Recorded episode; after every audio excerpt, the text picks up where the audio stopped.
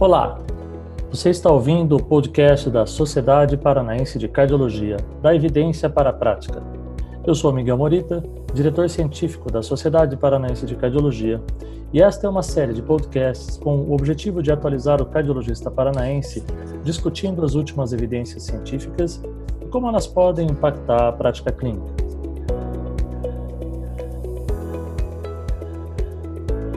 Hoje, nosso podcast é sobre o estudo Definition 2, um estudo sobre intervenção coronária percutânea, e eu estou aqui com o Dr. Raul Daura Moura Júnior, cardiologista intervencionista do Hospital Maringá, em Maringá, e o nosso presidente da Sociedade Paranaense de Cardiologia.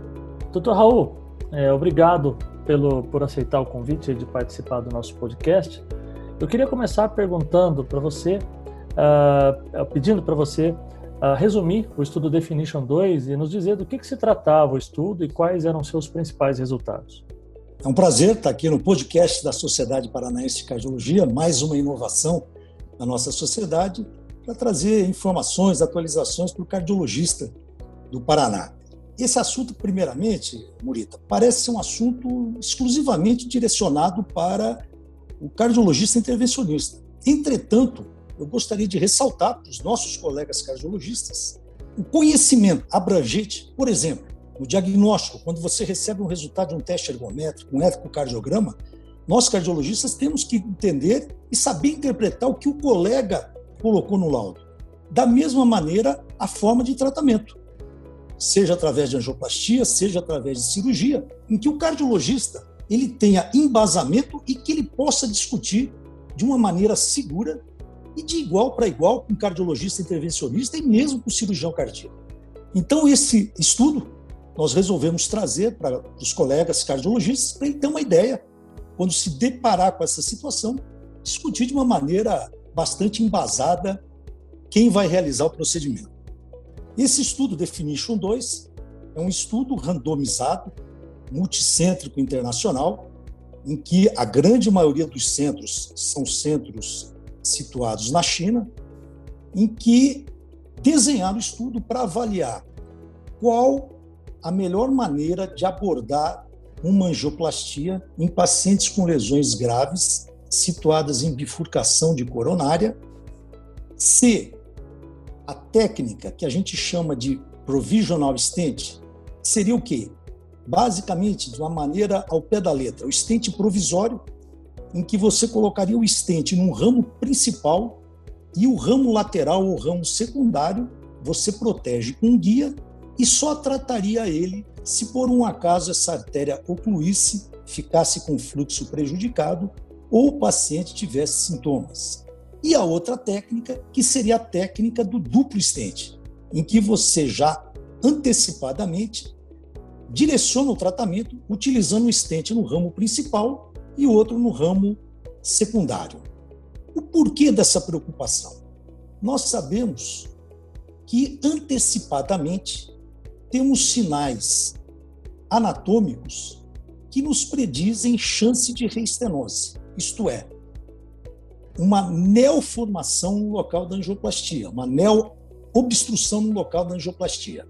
Isso pode ocorrer em situações em que o vaso tem pequeno calibre, em que a extensão da lesão é longa, naqueles pacientes em síndrome coronariana aguda com lesões complexas, lesões muito calcificadas, e uma delas são as lesões situadas em bifurcação. Por isso essa preocupação. A reestenose, ela aumenta a chance de eventos futuros, seja eventos clínicos e até uma chance maior de um infarto relacionado a essa artéria que foi tratada. Nesse estudo, foram incluídos 653 pacientes randomizados tanto para o braço do provisional stent, que seria o stent provisório, ou do duplo stent. Eram pacientes com angina estável, angina instável, pacientes com infarto agudo do miocárdio sem supradesnível de ST e pacientes com infarto do miocárdio, porém não na fase aguda. Os pacientes então foram randomizados um para um e dessa maneira tratados conforme o grupo em que foram alocados. Queremos ressaltar que nesse estudo foram incluídos apenas pacientes que apresentavam lesões de bifurcação com aspecto anatômico complexo. Talvez os senhores possam perguntar por que se já existem alguns estudos que mostram a melhor maneira de tratar. Os estudos anteriores mostravam que pacientes com lesões não complexas teriam um bom resultado tratando de uma maneira mais simples. Seria a prática do provisional stent, ou stent provisório. Agora, esse estudo não. Esse estudo englobou apenas pacientes com lesões complexas. E o que foi considerado bifurcação complexa?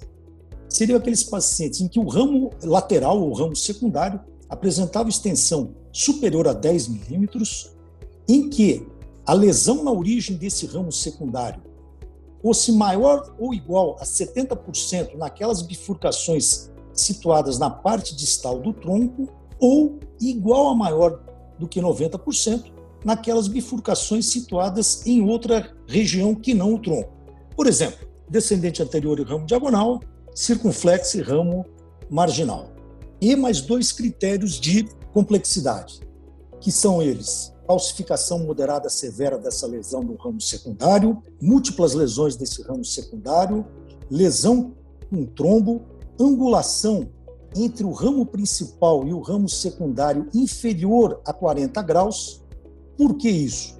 Porque lesões muito agudas, quando você dilata a lesão principal, a placa ela pode escorregar, ela pode migrar para o, para o ramo lateral. E lesões com angulação acima de 70%. Seriam o quê? Angulações muito grandes em que o acesso para esse ramo é difícil. Então, os pacientes foram divididos nesses dois grupos, tratados conforme a sua locação, e os resultados mostraram favoráveis ao grupo em que foi tratado com duplo estente. Nesse grupo, o desfecho primário, que foi considerado falha da lesão-alvo, e essa falha da lesão-alvo no segmento de um ano era morte de causa cardíaca, infarto do miocárdio relacionado ao vaso-alvo e revascularização da lesão alvo, que foi guiada pela manifestação clínica. Então, esses daí foram foi o desfecho composto primário. E foi favorável para o grupo tratado com duplo estente, em que mostrou nesse grupo 6,1% de desfecho primário no segmento de um ano, e no grupo do estente provisório foi de 11,4% uma redução é, absoluta em torno de 46% favorável ao, duplo, ao grupo de duplo estente. Maravilha. Uh, então, houve um benefício para essa técnica né, do duplo estente nesses pacientes com lesão complexa. Né? Raul, o que, que não existem já estudos prévios analisando isso? Você falou que nessa, nessa, nessa população aparentemente não. Mas o que, que, o que, que acrescenta ao nosso conhecimento atual esses resultados que a gente está vendo com Definition 2?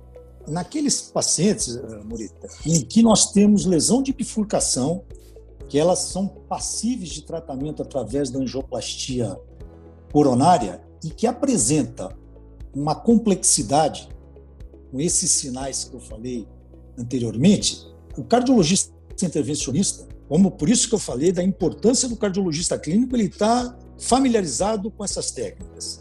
Não ficar considerando outra maneira de tratamento. Nessas situações, o ideal é você entrar com o estente para o ramo lateral ou o ramo secundário e tratar o ramo principal também com estente. Porque ficou claro, não só nesse estudo Definition 2, como existe outros estudos, o Definition 1, o Decacrush 5, que mostra, todos esses estudos mostram favoráveis de maneira inequívoca nas situações de lesões de bifurcação com complexidade, o tratamento com duplo estente, seja na técnica que a gente chama de Decacrush, seja na técnica de culote. São técnicas que, assim, mais que seriam mais é, afinidade para o cardiologista intervencionista. O que é importante para o cardiologista é ele ter a noção de qual benefício será maior para o seu paciente diante de uma anatomia com essa complexidade. É interessante que essa redução de desfecho, ela parece ter sido puxada, né, principalmente pela redução de infarto relacionado a esse vaso revascularizado, né, além da necessidade de nova revascularização. Raul, você vê limitações nesse estudo? Quais são as principais limitações? Morito, uma, uma boa pergunta. Eu vejo basicamente duas limitações nesse estudo. A primeira, é, você não pode extrapolar a indicação dessa técnica de duplo estente para todas as bifurcações, para todas as lesões de bifurcação. Aquelas lesões de bifurcação de uma maneira mais simples pode ser muito bem abordada com a técnica de provisional stent, que é o stent no ramo principal e o tratamento com balão no ramo é, secundário. Então esse é o primeiro ponto. Segundo ponto, o estudo ele não diz qual o número de pacientes na técnica de provisional que foram tratados com balão no ramo secundário. Ele só fala na parte é, técnica em que os pacientes que foram submetidos ao provisional stents só seria abordado o ramo secundário no caso de uma oclusão do vaso ou no caso de um fluxo diminuído.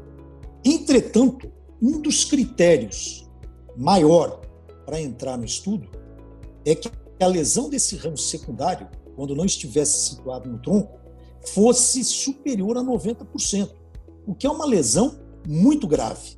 E quando a gente pratica essa técnica de provisional stent, é, a grande maioria dos cardiologistas intervencionistas, ele coloca o stent no ramo principal, ele aborda o ramo secundário e dilata também esse ramo, se a lesão é importante. Então, isso eu vejo como uma, uma limitação.